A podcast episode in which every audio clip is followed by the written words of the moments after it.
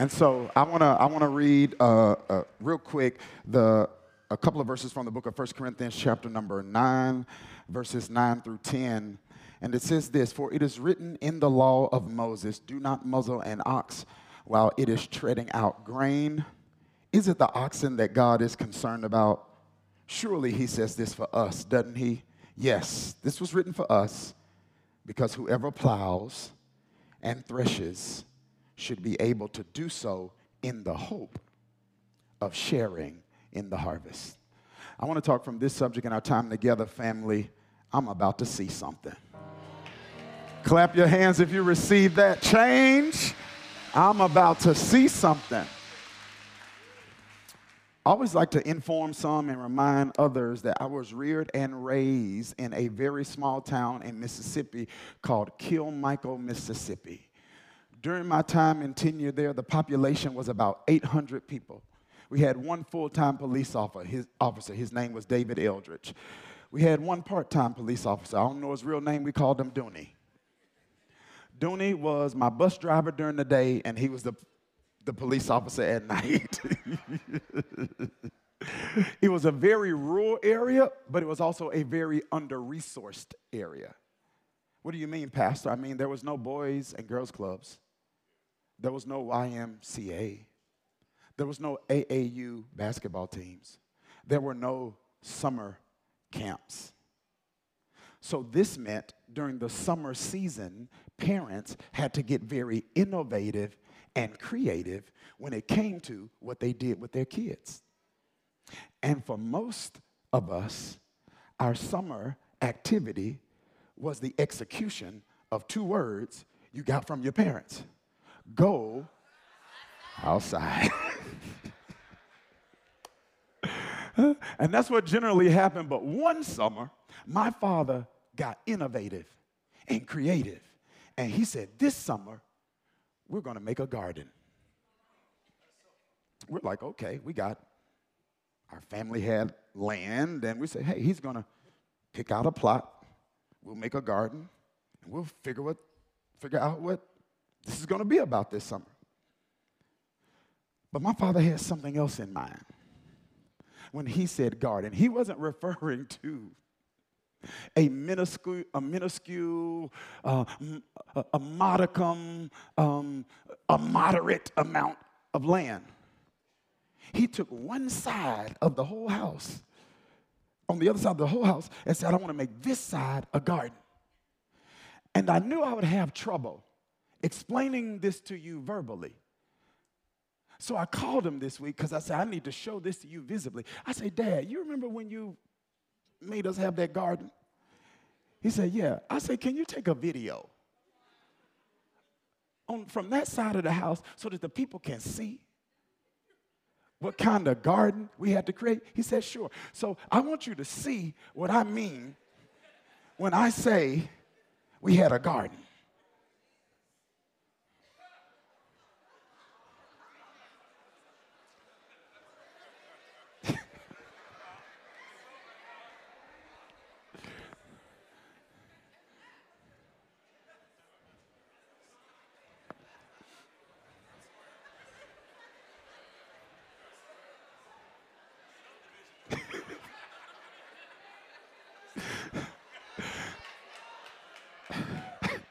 So in my mind, I'm like, that's not a garden, that's a football field.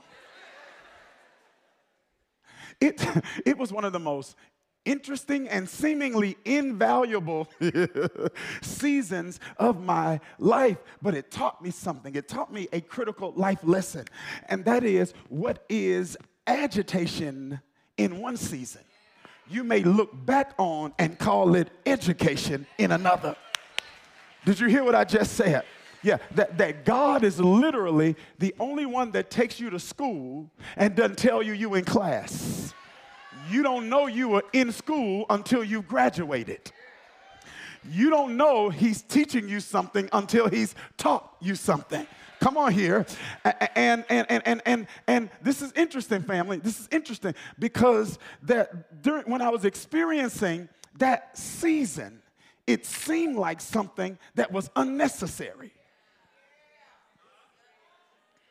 And now that I look back on it, I see now is something that's invaluable. So I want to encourage you to be careful to label, not to label a thing prematurely. Because what you name in it now, you might have to rename it later when God gives you a revelation of the why. Am I making sense? So that season of agitation was actually, now I look back, an opportunity for education.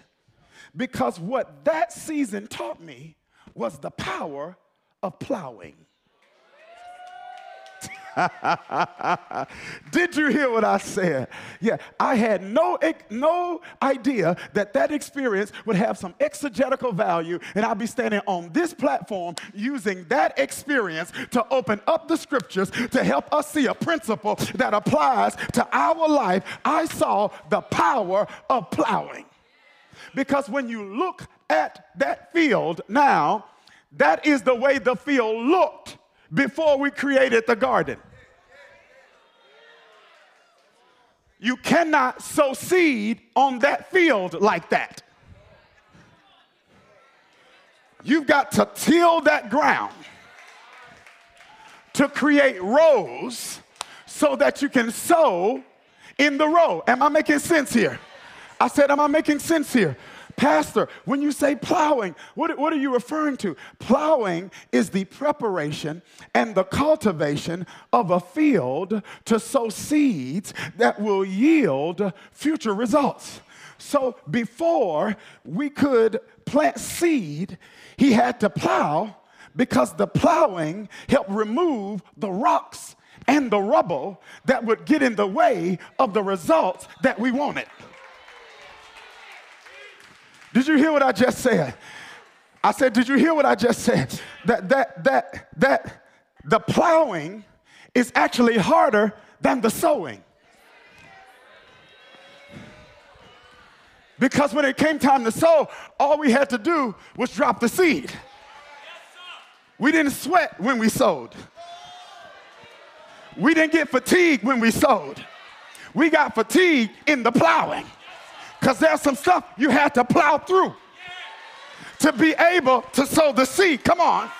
That's going to produce the harvest that we work. And this is what I see the enemy is not just after the seed, the enemy is after the plow. He says, I want them to give up while they're plowing. I want them to give in while they're plowing. I want them to walk away while they're plowing. Because if they keep plowing, they're going to overturn some things. If they keep plowing, they're going to expose some things. If they keep plowing, they're going to remove some things that are in the way of what I want to do in their life. There's power in the plow.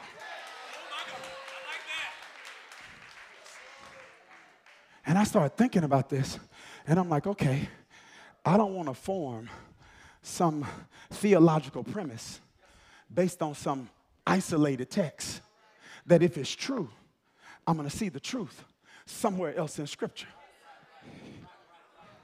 Got me? So I, I, I started, I started looking. All right, y'all bring it then. Hurry up. Thank you. You're telling me. I, I sound good to me. I don't know what's going on.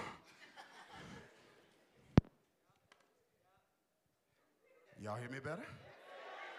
All right, praise God. I, I, I, I felt better with the other thing on, but all right. This is what we're going with today. What was I talking about? Y'all interrupt. What, what was I saying? No, what's the last thing I said? No. Scripture. Got it. Okay, that's what it is. That's what it was. All right, scripture. All right. All right, here it is. Got to be tapped in, y'all. Come on now. Y'all. So I began to do some research, and this is what I saw. I saw instances scattered through all out the scriptures regarding the utilization of the principle of power.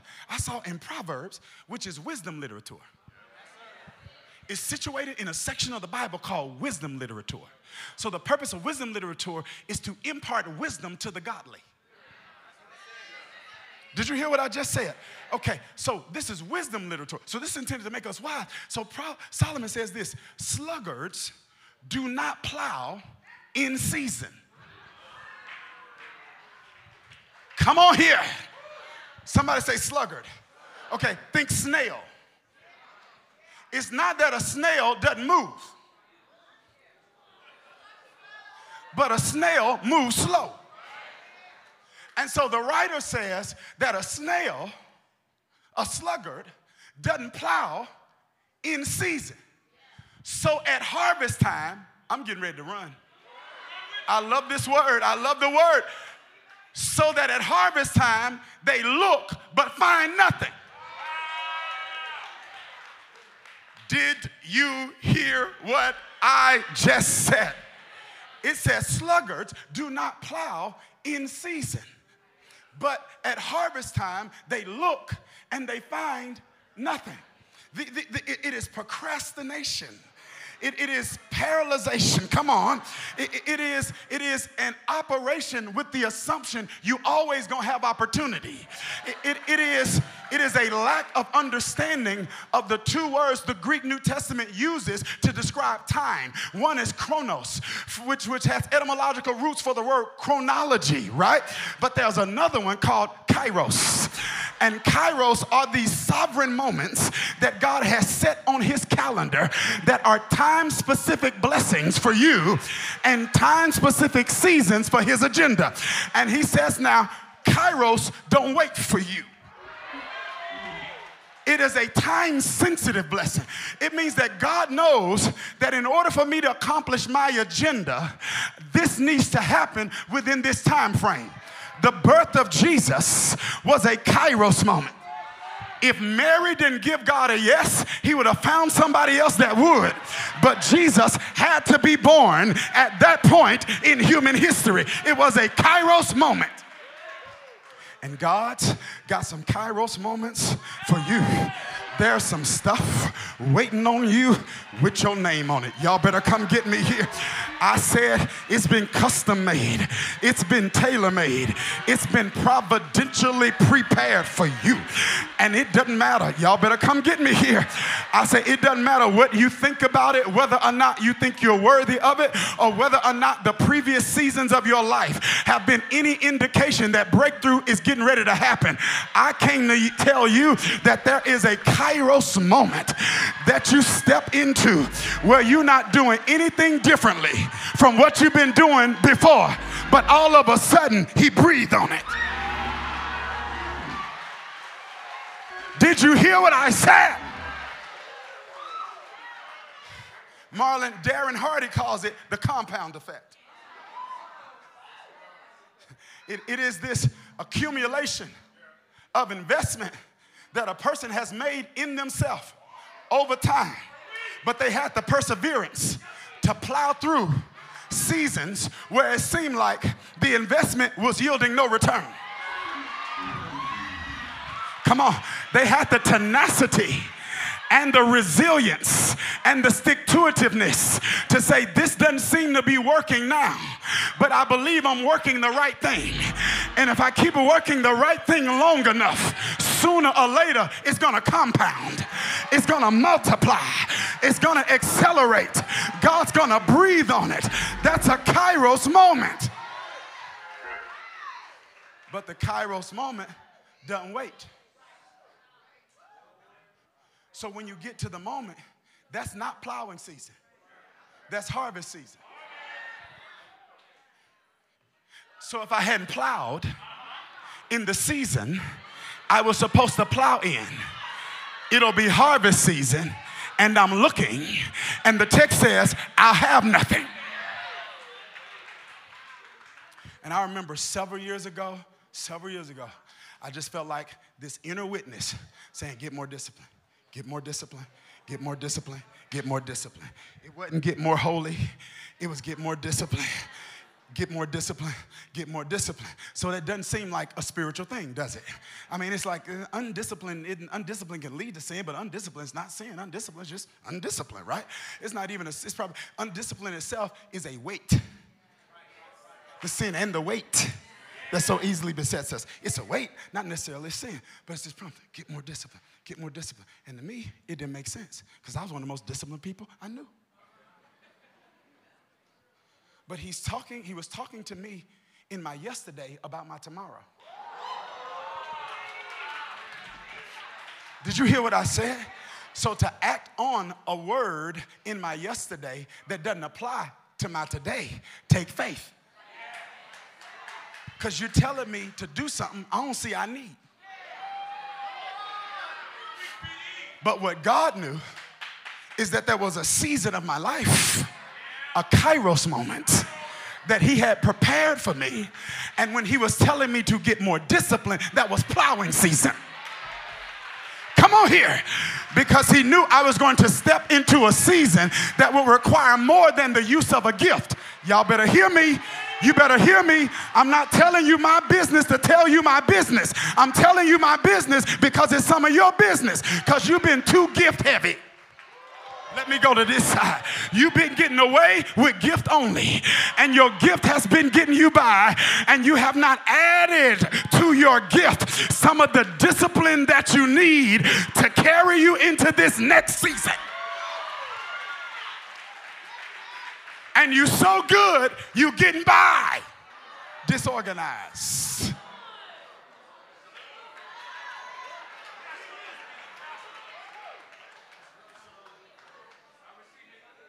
He said, No, no, no.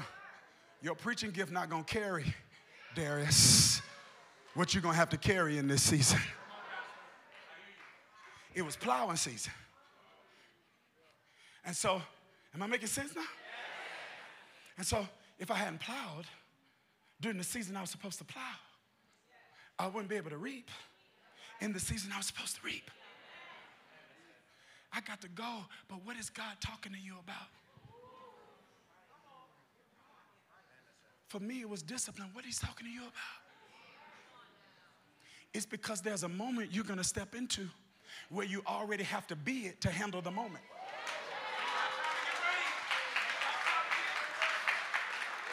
Did you hear what I said?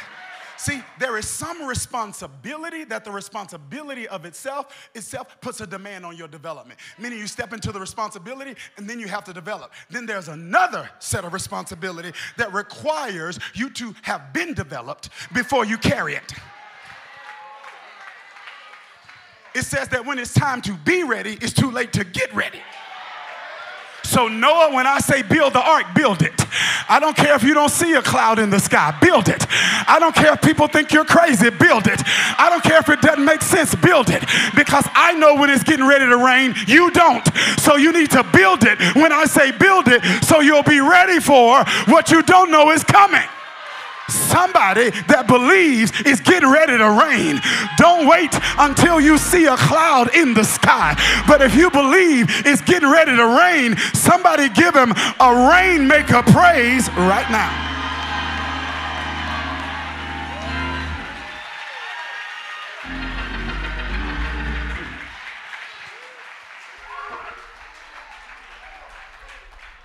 Am I making sense? I said, Am I making sense? This, this, this, this interesting. Jesus said this about plowing in Luke 9 62.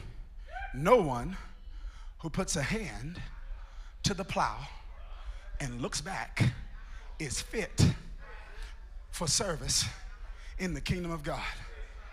I don't know if you've ever seen anybody plowing, but what happens when you let go?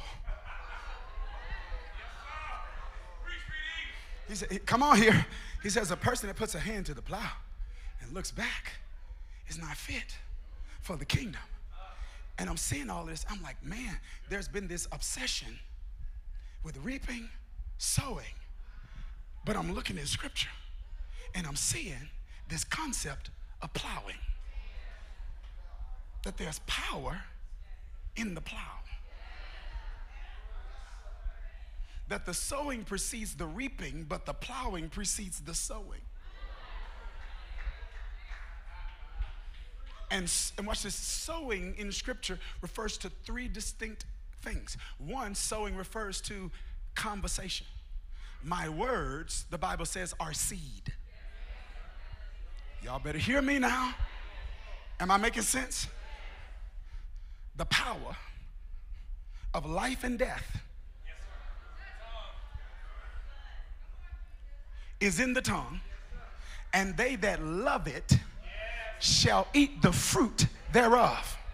I'm eating what I'm saying. So if I'm saying negativity, then I'm internalizing, eating negativity. If, I'm, if what I'm saying is full of cynicism, then I'm going to be eating, internalizing cynicism. So I cannot have a positive internal state if, I'm, if my mouth is inundated with negative and cynical and doubt filled words. Come on here. I've never seen a positive attitude with negative conversation.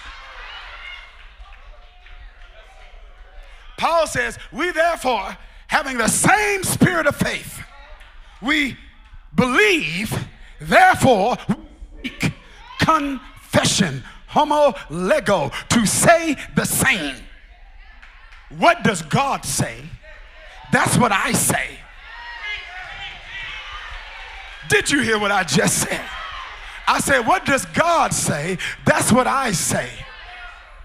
It means I don't ignore facts. That's denial. That's not faith. Faith doesn't deny reality. Faith believes God to change it. Faith say this is a fact, but the word is truth. And the fact doesn't change the truth. But when I put this truth on that fact, the fact may be there's lack, but the truth is he will supply all of my need. So let me put that truth on the fact, and the truth will change the fact. So my words are seeds. And here's the problem some of us are trying to sow seeds of words into other people without plowing. So that's why the conversation isn't yielding a harvest because there's rocks in the soil of their heart and there's rubble in the soul of their heart. And until that pride is plowed out, oh, yeah, yeah, yeah, yeah. Until that defensiveness is plowed out, until that hypersensitivity is plowed out, until that lack of self awareness is plowed out.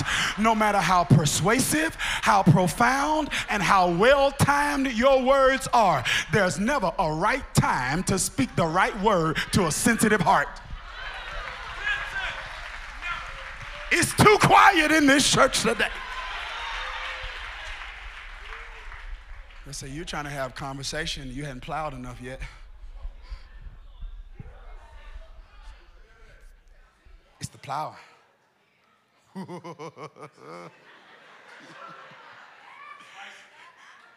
My so I sow words, so I sow conversation, but I also sow choices. My seeds are my choices, my decisions. My decisions are the way I partner with God in my destiny. I come into partnership with God's plan for my life by my willingness to allow Him, either by promptings of the Spirit or principles in His Word, to influence my decisions. The steps of a good man are ordered by the Lord. He delights in his way, though he falls, he shall not be utterly cast down, for the Lord upholds him with his right hand steps systematic, left, right, and sequential, one foot in front of the other. Patterns of movement that get me from one place to the next. So your steps are actually your decisions. Because you get from one place in life to the next, not by what you do here, but by, but, but, but, but by what you do with this up here. Am I making sense? And so when the Bible says God wants to order my steps, it means he said, I need you to let me guide your decisions. It means now, are y'all okay? It means God wants us to let him be Lord, not just Savior. Uh oh. Let me go over here. Wait a minute. Okay, let me go back. I said he wants to be Lord, not just Savior. Lord means I let you influence me on the front end. Savior means I just want you to come rescue me on the back. Be a deliverer, but don't be a prophet. Let me do what I want to do on the front end. And if my decision making gets me in a dilemma, then I'll invite you in to rescue me from something that I got myself into. He said, but to get from where you are to where I want you to be, you got to let me start influencing those decisions. You got to let me order those steps. Woo. Come on. Every decision pregnant with the potential to produce a season. A season is in a decision.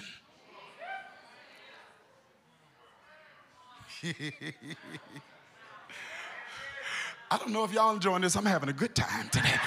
I'm just, in, I'm just as happy as I can be up here.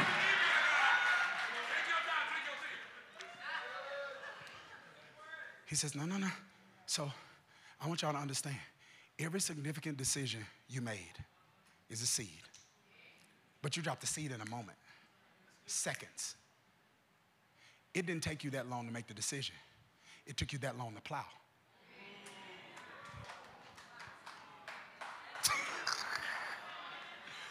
Because there are some decisions we know we need to make, they hard ones. But you make a hard one in a moment. What's hard is not just the decision, it's all the plowing you got to do to make it. So you got to plow past fear. You got to plow past how I'm going to be interpreted. You got to plow past what if I get this wrong? Come on. You got to plow past how does this make me look? It's the plowing. My conversation, seed. My choices, seed. My currency is seed. And I'm having this conversation with us on the back end. Not on the front end, on the back end. Because what I want you to see, church, and we get ready to go. I'm out of here. I got four minutes. I'm out of here. Here it is. What I want you to see, church, is this. What happened in my earthly father's garden decades ago is what we did in our heavenly father's garden last week. Pastor, I sowed, but before you sowed, you plowed. You didn't plow through dirt, but you plowed through doubt. And you plowed through fear. And you plow through second guessing yourself. See, I don't know if you've ever seen someone who's plowing. Come on. And if you if you've seen someone plowing, very often you'll see that thing is not in a straight line. Sometimes that thing runs into rocks and to rubble and it starts veering in different directions. And you got to be strong enough to put it back on the right path. And last week, as we were plowing, you were like, I'm getting ready to do. No, I'm not. Yes, I am. No, I'm not. Yes, I am. God saw the plow.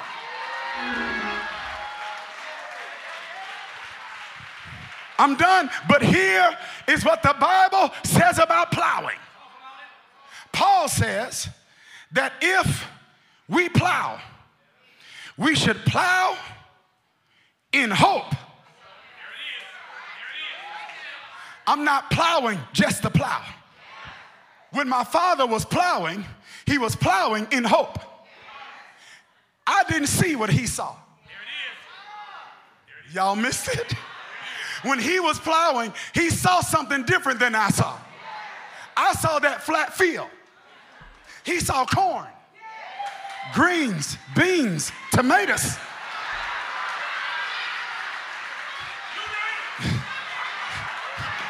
You missing what? I, just saw a flat field. He saw something that was going to feed his family. He was plowing, saying, This look one way today, but when I get through plowing this, it's going to look completely different. And that's how you ought to plow in a marriage. That's how you ought to plow in a business. That's how you ought to plow with your mind, saying it looks one way now, but when I get through plowing this field, I'm plowing in hope. Pastor, what's hope? It is the, I'm getting ready to stretch you here. Hope is the faith based expectation and anticipation of the manifestation of something God promised. So, are y'all ready for this? No, you're not. I say, y'all ready for this? I said, are you ready for this? it, it, it is the faith based expectation and manifestation of something God's promised. So, faith based is not wishful thinking. That's not, it's not wishful thinking. It's, it's expectation and anticipation of something God promised. I love this. Woo. So it means I am not expecting God to do what I say. I'm expecting Him to do what He said. I'm not doing this with conditions. I'm not doing this um, uh, with entitlement. I'm not doing this with prerequisites. I'm not negotiating with you on the front end saying that if I do this, God, you got to do that. I'm gonna do it from a pure place. I'm gonna do it because I love you. I'm gonna do it because I trust you. But you said this is what you would do based on what I did. So since you said I can have it, I want it. Y'all better come get me. I didn't do it for this, but since you said you wanted to give it to me, I'm trying to see something. If you said that you want to do exceedingly and abundantly above all I ask or think, well, I won't exceedingly and abundantly above all I ask or think. I didn't say, do it for me. You said you want to do it for me. And I said, do your thing. I got to go. But somebody,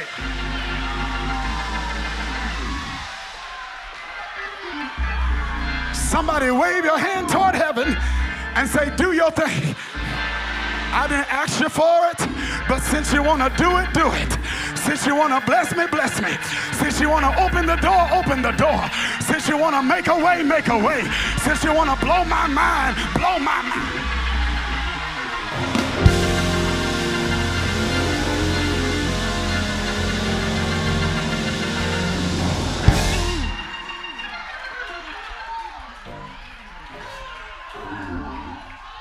Done, Tario. And this is what he said. We don't do this just to do it, but this is what he said, y'all. In Proverbs 11 25, he says, A generous person will prosper. I'm not generous for that reason. I'm generous because I want to be like you. But you said you respond to my generosity this way. So I'm trying to see something. Y'all see. Am I making sense? I said, Am I making sense? Yeah, that, that's, that's, that's, that's what he said. He said that.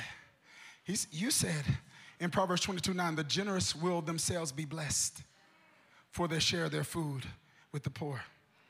You said, Give, and it will be given to you good measure, pressed down, shaken together, running over. Will it be poured into your lap? For the same measure you use, it will be measured back. I'm not giving for that reason. But since you said it, y'all nice. I'm trying to see something. And here's what I want you to see four ways that God honors those who will do the plowing and do the sowing. These are four blessings I'm praying for me and my family for 2024. And uh, we, our notes for this will be on the website. I won't be able to give all the explanation today because we're out of time. We, um, I've been preaching long all day. whenever, whenever traffic is too crazy, like PD got happy in the last service. Here it is. Because, guys, that garden taught me so much. Marlon, all the, all, all, the, all the garden was harvest, but none of it was the same. Some was peas, but it was still harvest. And some was corn, and it was still harvest. And am I making sense? Some was tomatoes, but it was still harvest. So harvest looked different. So here are four things. See, we, are, we did it already. See, four things we can believe for. Because he said, here's number one a harvest of wit. What's wit? A quality of intelligence and mental acumen characterized by the ability to think quickly, cleverly, and humorously. Spiritual intelligence. It's God's ability to give ideas that are answers to issues. Y'all better come get me. Did you hear me? It's God saying, I'm going to drop ideas on you. You're going to be in the grocery store not even thinking about what I'm going to drop on you. And it's going to be the answer to your issue.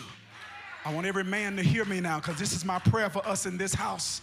The Bible says a good man leaves an inheritance for his children's children. God's going to give you ideas that create the inheritance. God Almighty, did you hear me? All you need is an idea.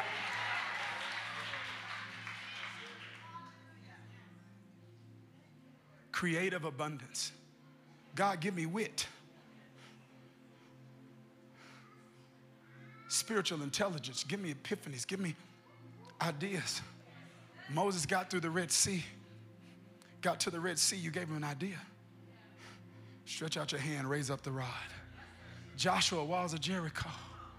He said, walk around once a day for six days, seven days on the seventh day, shout. An idea. When Israel got to Marah and they needed water, drinking water, and it was salty, it was bitter. He says, Hey, take a stick, throw it in the water, and I'm gonna turn the undrinkable water into drinkable water. He did it with an idea. You can feed your family for generations on ideas. Somebody say, Lord, thank you for wit. Okay, here's the second one wisdom. This, this is the ability to distinguish between what's right and wrong, important and unimportant, beneficial and harmful.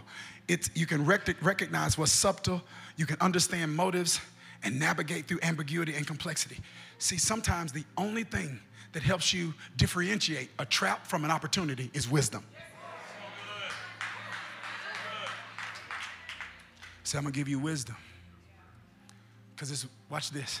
Because if if God brings you into seasons that you're believing for, some of your decisions are gonna move from good and bad. You have to decide from good to good. You have to decide from great to great. And to make those decisions, you need wisdom. You, you, you, need, you, need, you and I need wisdom because if Judas betrayed me and Peter denied me, I need wisdom on how to handle them both. I need wisdom to help me see Peter had a bad day. Judas got a bad heart. Let one go, restore the other one.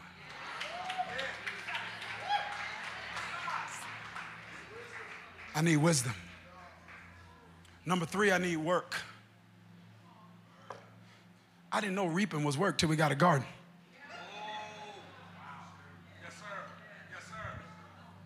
Then we had to go out there and pick them peas. Like, man, this work. We had to shell them peas. Work. Lord, I want to reap. That's work. Says, but I'm going to send you the right kind of work. Work that gives you the highest form of compensation. And I promise you, this is, this is my prayer for our church. And the highest form of compensation is fulfillment. If you're going to spend most of your life working, my prayer is that you're not working at something that doesn't matter to you.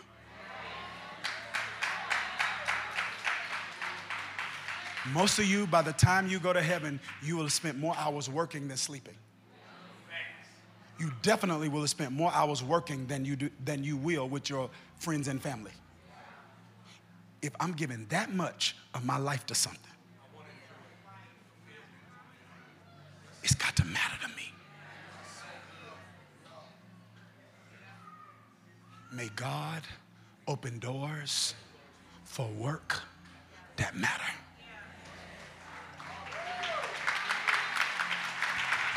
We out of here. And last but not least, wealth. And I want to show you four types of wealth spiritual wealth. This is an overflowing passion for his presence, an understanding of his principles, and an inner peace that passes all understanding. I want that. Emotional wealth refers to the abundance of positive e- of emotions and the ability to manage my negative ones. Relational wealth, a state where you got the right people in your life, positioned in the right place at the right season. And then financial wealth, a state of financial overflow that enables an individual to avoid some issues and address some that can be remedied by resources. This is what it does. This moves you from just being an intercessor to an answer. Some people God used to pray prayers. Then there are some people God used to answer them. Come here. Some people he uses to pray, and then others he says, Lord, I'm gonna, one person used to, Lord, pray so they can get through, I'm gonna pray so they can get through school. And then the other person God speaks to and say, pay for their way through school.